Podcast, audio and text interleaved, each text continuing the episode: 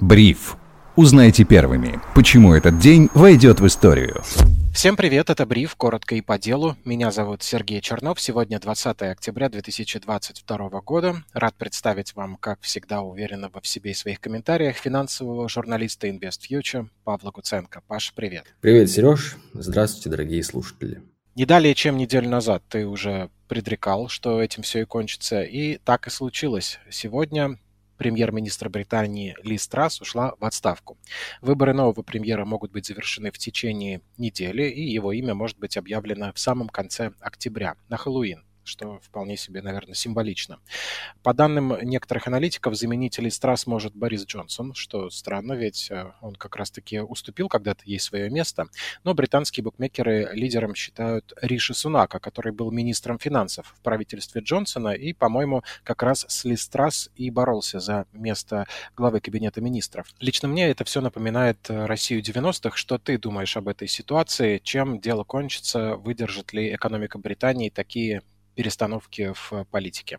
Мне это больше напоминает не Россию 90-х, мне скорее Лист раз напоминает э, товарища Хрущева, собственно говоря, с которого э, началось, начался э, закат Советского Союза, как считают э, многие историки и многие аналитики, э, по уровню, так сказать, некомпетентности, по уровню принятия решений. Лист раз, конечно, удивила всех британцев, а, всех экономистов, потому что ее меры по спасению а, экономики Великобритании оказались совсем мерами не по спасению, а по, скорее, скорее по уничтожению. Потому что вот эти вот популистские меры или страс по снижению налогов в стране привели к падению фунта, а, почти до паритета с долларом и краху всего долгового рынка Великобритании. Э, безусловно, э, да, Листрас досталась уже, уже проблемная экономика, то есть э, она не стала первоисточником тех проблем, которые наблюдались в экономике Великобритании. Еще после, так сказать, Брекзита экономика Великобритании так и не отправилась, потому что роста нет, высокая инфляция, непонятно, что делать с э, ценами, с энергоресурсами в первую очередь. Ну и, конечно, на самом деле э, такой вот политическая турбулентность э, в Лондоне, она на самом деле ни к чему хорошему не приведет, потому что есть яркий пример такой вот политической турбулентности – это Италия. В Италии э, премьеры, главы государств меняются постоянно в течение всего 21 века, и ни к чему хорошему это не привело. Италия – это прекрасная страна с прекрасной историей, с прекрасной архитектурой, но вот с правительством и с политической системой им, конечно, э, не повезло, они испытывают трудности, вследствие чего э, и экономика тоже э, Италии, третьей экономики Евросоюза, испытывает большие трудности в течение всего 21 века. И Великобритания может просто пойти по такому же пути, как Италия. И сейчас, на самом деле, не видно возможностей и вариантов, исполнение которых спасет Великобританию от рецессии. Мне кажется, что именно с Великобританией может, так сказать, закрутиться с новой силой экономический кризис по всему миру. И теперь про Британию можно говорить. Остров невезения в океане есть. Обратимся на нас самих. Э, сегодня сообщалось о том, что наличные кредиты по максимальным ставкам во многих банках России превысили 30% из-за роста геополитических рисков. В некоторых случаях максимальные ставки достаточно низкие, но получить их можно только при оформлении страховки, а она делает кредиты дороже. При этом сами банки активно рекламируют низкие ставки, но гарантировать их, понятное дело, не могут. Все это происходит на фоне снижения спроса россиян на кредиты. В конце сентября и октября он резко упал, и эта ситуация ситуация отмечается нетипично для осени, когда обычно кредитование пользуется повышенным спросом. Паша, что привело к такому исходу и не грозит ли непопулярность кредитов снижением ставок по депозитам? Сегодня вышел более подробный отчет Центрального банка Российской Федерации, согласно которому корпоративное кредитование и кредитование физических лиц вроде как в России в сентябре выросло. Да, не быстрыми темпами, там кредитование э, физических лиц выросло, по-моему, на 2%, и в лидерах, э, благодаря э, росту кредитования по ипотеке. особенно льготные ипотеки. Льготная ипотека под 7% сегодня, по данным Банка России, пользуется большой популярностью, вследствие чего и общие объемы кредитов, выданных в России, тоже в сентябре все-таки выросли. Мне не кажется, что ставки по депозитам будут снижаться, потому что все ожидают в дальнейшем повышения а, процентных ставок от Центрального банка Российской Федерации. А, потому что инфляция начинает снова раскручиваться, инфляция недельная а, снова выше 1%, и я уверен, что Банк России, для, кого, для которого главная задача – это победа над инфляцией, то есть э, Банк России готов пожертвовать всем, там, экономическим ростом, спросом в экономике только ради победы над инфляцией. Поэтому я уверен, что на ближайшем заседании Центральный банк э, будет думать над тем, как бы повысить ставку. А повышение ставок а, приводит к росту депозитов, к росту а, ставок по депозитам и ставок по кредитам. Поэтому мне не кажется, что ставки по кредитам и депозитам в ближайшее время будут снижаться. Они, возможно, будут оставаться на, на нынешних уровнях, но с возможностью скорее роста, чем падения. Сегодня премьер России Михаил Мишустин распорядился направить триллион рублей из Фонда национального благосостояния на покрытие дефицита федерального бюджета, внимание, в 2022 году. То есть это уже то, что сейчас нам не хватает денег сейчас, насколько я понимаю. Как это трактовать, Паш? Э, хорошо это или плохо? Правильно или неправильно сейчас брать оттуда средства?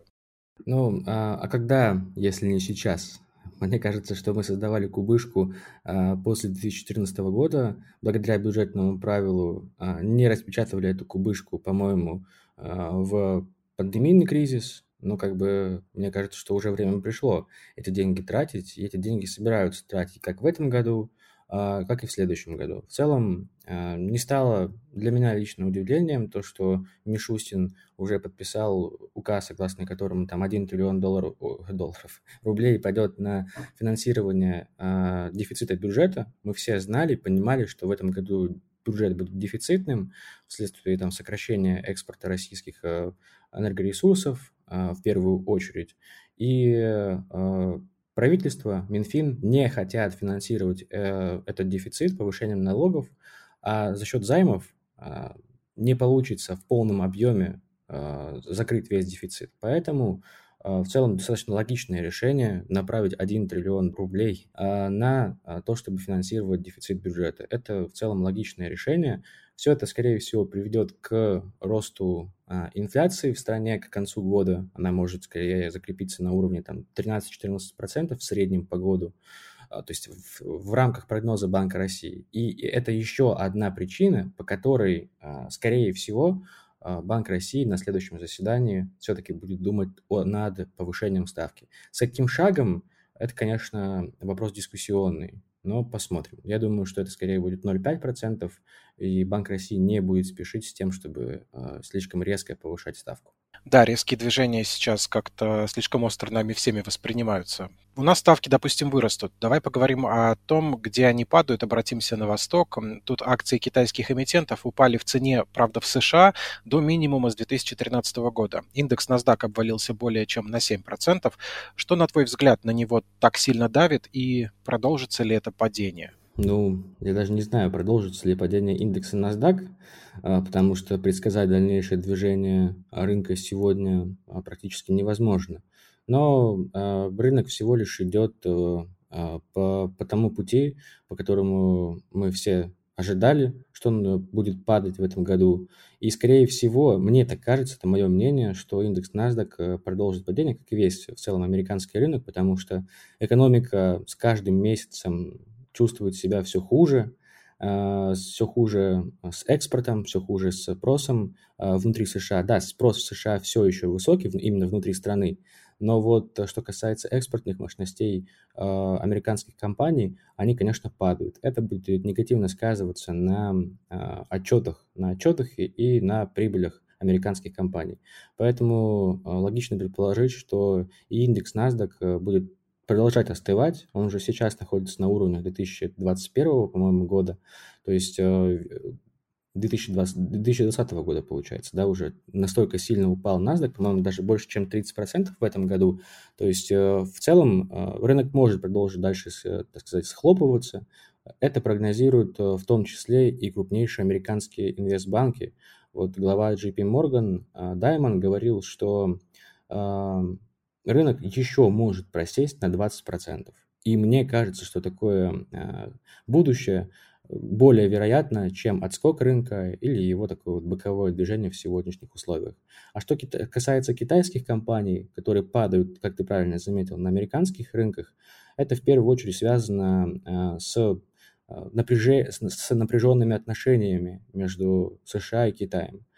Как бы все ждут, что в ближайшее время китайские компании будут делистнуты, будут удалены э, с американских бирж, потому что как бы понятно, что Китай и США э, будут усиливать э, свое противоборство в ближайшем будущем, потому что как бы это две конкурирующие системы, у которых сегодня э, нет никаких таких сближающих факторов, поэтому мне кажется, что конкуренция между Штатами и Китаем будут только нарастать. И, конечно, одно из э, как бы возможных последствий данного такого а, конфликта, назовем его так, а, может стать как раз-таки э, делистинг китайской компании с американских бирж. То есть как бы, Штаты могут подумать, а почему мы позволяем китайским компаниям зарабатывать и получать деньги наших инвесторов, наших людей, пускай они остаются у себя. Ну, в целом этого мнения придерживаются и китайцы. То есть они считают, что а зачем мы будем э, подчиняться там, приказам штатов и отдавать им всю свою финансовую отчетность о своих компаниях и о том, как они вообще живут, э, как они работают и какие результаты показывают. Поэтому мне кажется, что именно по этой причине в первую очередь сейчас продаются китайские акции на американских биржах. Ну и, конечно, не нужно забывать, что э, и в Китае тоже сейчас достаточно большие экономические проблемы, и сейчас э, все инвесторы по всему миру а, продают как акции, так и облигации и запасаются кэшем. То есть сегодня, по большому счету, нет э, никаких защитных активов и не рисковых активов. То есть везде есть риски. Только в одном, возможно, активе сейчас инвесторы видят меньше всего риска. Это доллар США, который укрепляется уже несколько лет подряд. Коротко спрошу тебя, а как думаешь, э, Си переизберут? Да, конечно, Си переизберут, и, скорее всего, Си станет э, самым могущественным э, правителем Китая со времен Мао Цзэдуна и, скорее всего, придет на третий срок. И, э, как мне кажется, а, идеологически Китай такая страна, которая придерживается вот идеологии марксизма-ленинизма. А марксизм-ленинизм – это идеология, которая строится на, исторической, на историческом материализме, то есть, получается, на, против, на противоборстве двух систем. Поэтому в любом случае, мне кажется, что в ближайшем будущем, в ближайшее десятилетие как раз-таки пройдет э, под таким вот а, мы не сойдем с Асиси. Мы не сойдем с Асиси, это правда. Си останется на своем посту, как мне кажется, и э, будет дальше э, управлять Китаем. Окей, звучит оптимистично. У соседей китайцев, у японцев э, свои проблемы. Японская иена подешевела к доллару до минимума с 1990 года. За год валюта страны восходящего солнца потеряла в цене около 30%. В чем причина здесь, Паш, и выдержит ли японская экономика? Каждой экономикой в мире, над каждой страной сегодня а, стоит знак вопроса. То есть непонятно, а, выдержит ли японская экономика, выдержит ли американская экономика или экономика Великобритании те экономические трудности, с которыми мы сегодня все сталкиваемся по всему миру. Почему, собственно говоря, а, иена упала? Ну, в первую очередь это касается денежно-кредитной политики. В Японии денежно-кредитная политика сверхмягкая, то есть ставки там ниже, чем в США. И это логично ведет к укреплению доллара относительно а, японской иены. Плюс как бы сейчас на рынке госдолга, то есть рынок госдолга США, Великобритании, других основных э, экономик мира падает. То есть цены на облигации сокращаются. Как мы знаем, а, Япония является одним из крупнейших должников, заемщиков, заемщиков в мире. А, и понятное дело, что когда у тебя на балансе Центрального банка Японии сокращаются облигации, то, конечно, это негативно сказывается на а, на валюте страны. Поэтому иена продолжает падение. Ну, будем, будем посмотреть, как вообще справится японская экономика. Но сейчас на рынке облигаций э, в целом возникает достаточно э, такой вот кризис ликвидности. То есть ликвидности не хватает, не хватает денег для того, чтобы обеспечивать э, долг не хватает э, денег для того, чтобы платить по, собственно говоря, по купонам, по, по купонам и этот долг оплачивать. Еще и повышение ставок ведет к тому, что рефинансировать этот долг становится невозможным. То есть где брать деньги, непонятно, потому что дефициты э, бюджетов крупнейших экономик мира нарастают. Они растут, и то есть получается денег брать на то, чтобы оплатить этот долг, сегодня достаточно проблематично найти данные средства. Ну как же, вот Мишустин взял и в Фонде национального благосостояния деньги нашел. Ну, мы их откладывали. А японцы не настолько мыслят вперед. У них немножко была другая экономическая система. Мы скорее а, эти деньги откладывали и их как бы придерживали. Хотя многие экономисты считали, что ну вот когда, если не сейчас тратить эти деньги, давайте их зальем в экономику и получим там а, краткосрочный рост.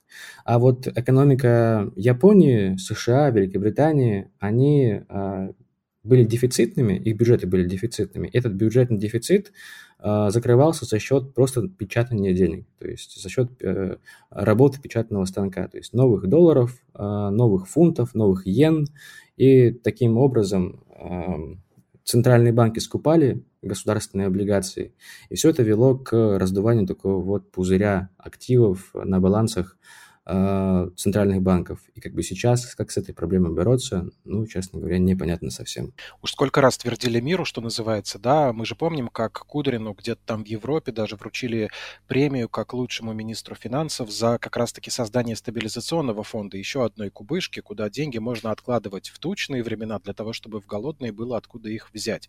И, собственно, фонд национального благосостояния и то, что туда сейчас смог залезть э, Мишустин для пользы государства, повторяет всю эту историю. И неужели, давая премии, никто на Западе не научился тому же самому откладывать на будущее? Мы тут не судим, просто интересно, как некоторые не учатся на ошибках, которые да все в мире уже не раз совершали. Давай еще посмотрим на Турцию. Центробанк этой страны понизил ключевую ставку до 10,5% с 12%. Мы помним, что Эрдоган там считает себя повелителем законов экономики, и давал вроде бы в начале года указание на уход к 10% по ключевой ставке к концу текущего года. Что в результате этих экспериментов Реджепа ждет Турцию? Смогут ли россияне, например, там теперь покупать квартиры? Что будет с их ценами? Или инфляция оставит нас без этой возможности? Ну, а, мне кажется, что э, снижение ставки э, в Турции никого не удивило сегодня. Это, во-первых потому что Эрдоган идет по своему пути и с него сворачивать не собирается. Даже Лира сегодня особо не отреагировала на снижение ставки, хотя должна была. Там и так она уже а, на самом, а, у самого дна находится. Что касается а, цен на недвижимость, ну, мне кажется, что сегодня цена на недвижимость Турции не зависит во многом от ставки Центрального банка. Она в первую очередь зависит от спроса и предложения на рынке. А спрос сейчас, конечно, очень, а, так сказать, сильный вследствие того, что многие россияне решили а, релацироваться а, в Турцию и купить там недвижимость. Ну, как бы неплохо купить себе недвижимость в такой солнечной, прекрасной стране. Я думаю, что в ближайшее время ожидать снижения цен на недвижимость в Турции все-таки не приходится. А что касается самой экономики данной страны, то она неплохо, так, кстати говоря, сейчас выигрывает вследствие там геополитических Э, игр э, товарища Эрдогана. То есть он пытается э, помочь и Европе, и Украине, и России, и пытается извлечь для этого для своей страны максимальную пользу. Ну, у него в целом получается. То есть российские инвестиции сейчас в Турцию нарастают. Будем строить газовый хаб в Европу, и Турция будет получать за это энную сумму денег. Так еще и экспорт турецких товаров в Россию а, растет, причем растет двузначными темпами, и, скорее всего, продолжит расти, потому что Турция остается для России таким вот последним а, связующим звеном с Европой и европейским рынком. Очень интересно. Чего-то давно мы как-то не оборачивались на остальной мир вот так вот адресно. Спасибо тебе, Паш, за то, что помог мне пройтись по экономической ситуации в разных странах. Возникает какая-то более-менее понятная картина мира, в которой, конечно, самое главное, что нужно сказать, просто видно, что тяжело всем. Это был финансовый журналист InvestFuture Павел Гуценко. Еще раз тебе спасибо. И тебе спасибо, Сереж. Всем пока. Таким было 20 октября 2022 года. Меня зовут Сергей Чернов. Слушайте бриф, ставьте лайки, подписывайтесь на нас на всех подкаст-платформах, на Яндекс Музыке, в Apple Podcasts. Пишите комментарии там, где есть такая возможность. Нам всегда от этого приятно. Отличного настроения и до встречи.